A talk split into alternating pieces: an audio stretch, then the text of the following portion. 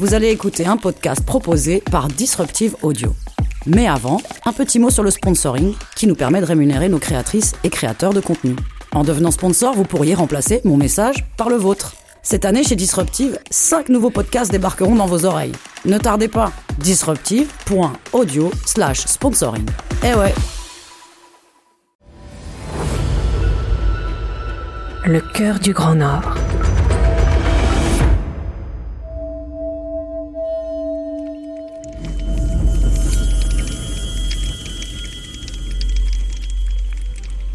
La dernière fois que nous nous étions parlé, je vous avais laissé entendre que ma prochaine histoire allait peut-être vous hanter. Je suis un Unenarsuit, faiseur de bruit et émissaire des créatures de légende d'une terre lointaine qu'on appelle Groenland.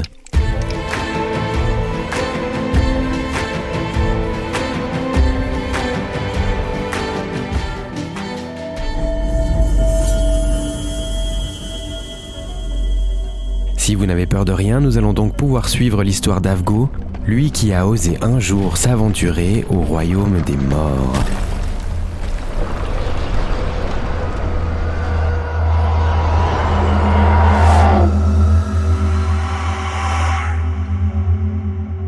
Dans les terres les plus isolées du Groenland, là où les voix de l'au-delà chuchotent des secrets anciens et sinistres, résidait Avgo, un chaman vénéré. Il avait arpenté des chemins mystiques et parcouru des territoires que même les plus intrépides des chamans n'osaient approcher.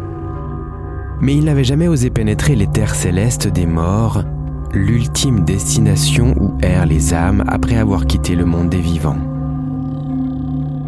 Cette nuit-là, cependant, il décida de braver l'inconnu.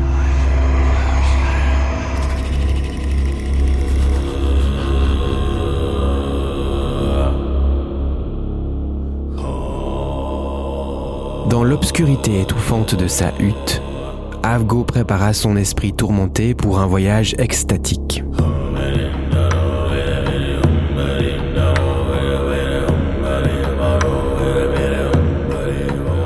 Il invoqua les esprits tambour battant, un battement macabre annonçant son entrée dans le domaine de l'au-delà.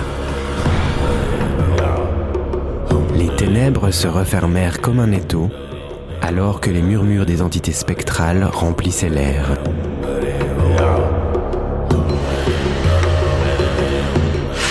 Certains esprits grands et imposants secouaient le sol de leurs palours, leurs voix résonnant comme des éclats de tonnerre lointains.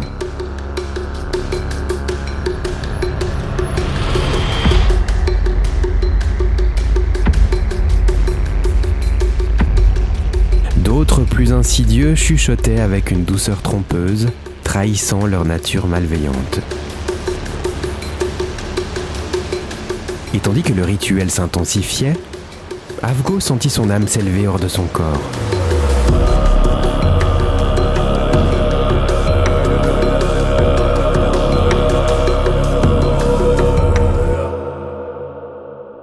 L'ascension vers les cieux n'était pas une promenade paisible. Les marches menant au royaume céleste étaient trempées de sang, un liquide rougeâtre qui s'écoulait des péchés et des tourments des mortels. Chaque marche était un défi, un test de courage et de détermination, alors qu'Avgo grimpait, luttant contre des forces sombres qui cherchaient à le faire chuter dans l'abîme.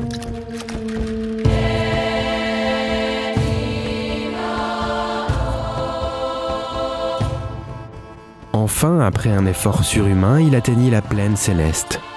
Un étendard infini où les âmes erraient sans but, figées dans une éternité glaciale. Et c'est alors qu'une voix puissante, venue d'outre-tombe, ébranla les fondations du royaume des morts. On hurla qu'il était arrivé, on cria qu'un visiteur était parmi nous. Une marée de spectres se pressa autour d'Avgo, leur forme éthérée tourbillonnant dans une danse macabre.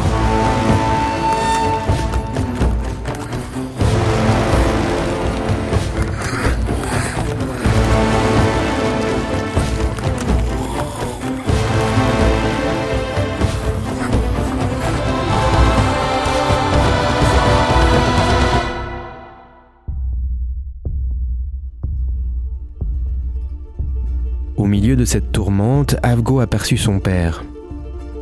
Le vieil esprit s'approcha, ses traits déformés par l'éternité.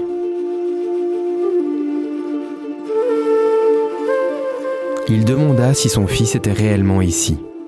Avgo hocha la tête, sentant le poids des années écoulées entre eux. Oui, mais non, répondit-il énigmatiquement, conscient des limites entre les deux mondes. Et ta mère demanda-t-il d'une voix brisée par le chagrin. Avgo déglutit, la douleur de la perte pesant sur lui comme une chaîne invisible. Elle était partie depuis longtemps, emportée par les vagues sombres de l'oubli. Nous l'avons laissée reposer dans les eaux profondes, là où les morts sans sépulture errent dans les abysses.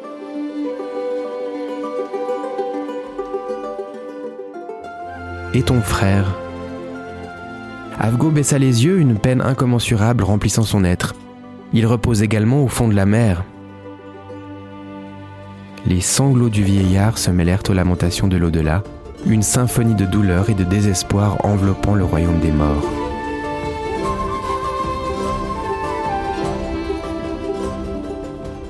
Mais soudain, comme un éclat de lumière dans les ténèbres, la mélodie de la tristesse céda la place à une chanson légère et joyeuse.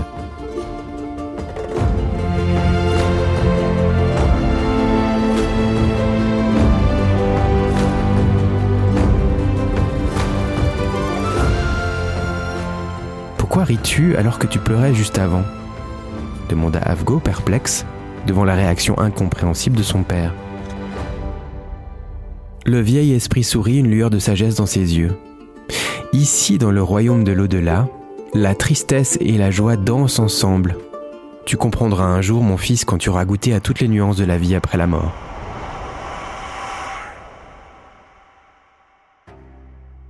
Pourtant, non loin de là, Avgo discerna des silhouettes à demi putréfiées. Il demanda à son père ce qui leur était arrivé. Quand une personne meurt et qu'elle est trop pleurée, elle ne peut trouver la force suffisante pour se défaire de son enveloppe. Ainsi, elle reste mi-humaine jusqu'à ce que les lamentations cessent. C'est pourquoi les vivants peuvent regretter leur mort, mais s'ils pleurent d'une manière immodérée, ils contribuent à leur dégradation.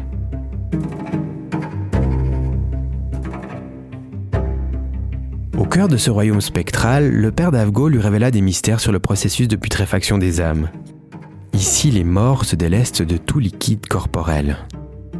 Le chaman observa avec stupéfaction la scène qui se déroulait sous ses yeux, une masse grouillante de formes humaines se débattant pour échapper à leur enveloppe charnelle.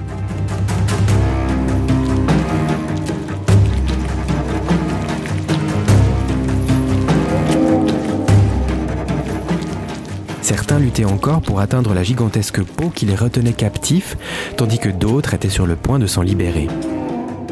Si les pleurs ont cessé, ce n'est qu'un an après leur trépas qu'ils parviennent à se défaire de cette membrane et à rejoindre nos rangs. Seuls les plus jeunes, ceux qui ont quitté le monde trop tôt, sont épargnés par ce processus laborieux.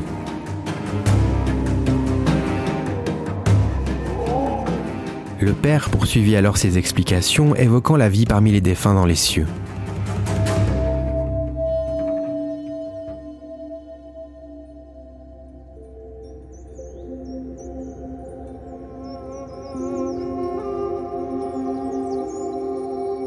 Ils se dirigèrent vers une grande prairie où une vieille femme les accueillit avec une horde de corbeaux à ses côtés. Le ciel est le domaine des corbeaux et même les mouches, lorsqu'elles arrivent ici, se transforment en ces nobles créatures. Vois-tu cette vallée et ce précipice là-bas? Au bord de la prairie s'étendait une rivière scintillante où de jeunes garçons s'affairaient à pêcher le saumon. Certains étaient bien équipés, leur matériel de pêche leur permettant d'attraper poisson après poisson, tandis que d'autres dépourvus de ces outils ne pouvaient que regarder avec envie. Le père interpella son fils, décidé à transmettre un message crucial aux vivants. Dis-leur que leurs enfants doivent emporter avec eux leur équipement dans la tombe, sinon ils seront privés de ces bénédictions.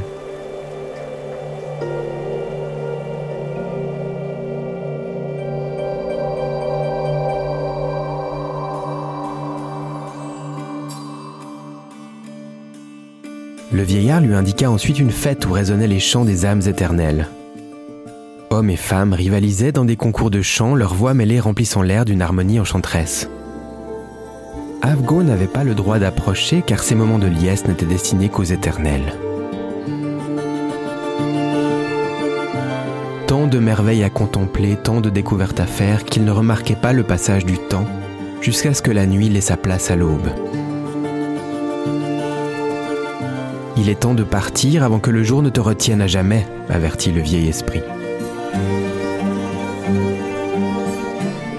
Sans plus tarder, Avgo entama le chemin du retour, conscient du danger que représentait la lumière éclatante du jour. Le voyage se déroula sans embûches, les obstacles qui avaient parsemé son ascension avaient mystérieusement disparu comme emportés par le vent.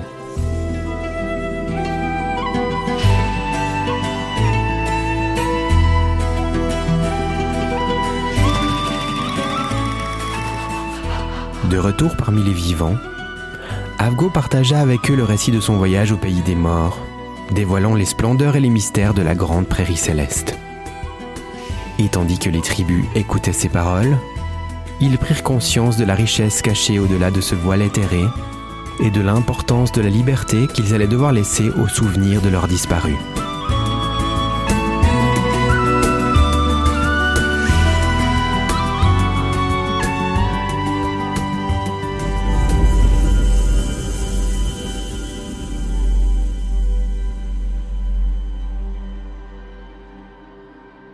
Nous arrivons au premier tournant de notre voyage. Le cœur de glace qui recueille les histoires perdues à travers le monde se teinte d'une couleur plus foncée. Il reste encore tant de personnages à vous faire rencontrer. Peut-être que la prochaine fois nous parlerons d'un combat fantastique. Grâce à ça, le cœur du Grand Nord pourra encore se solidifier.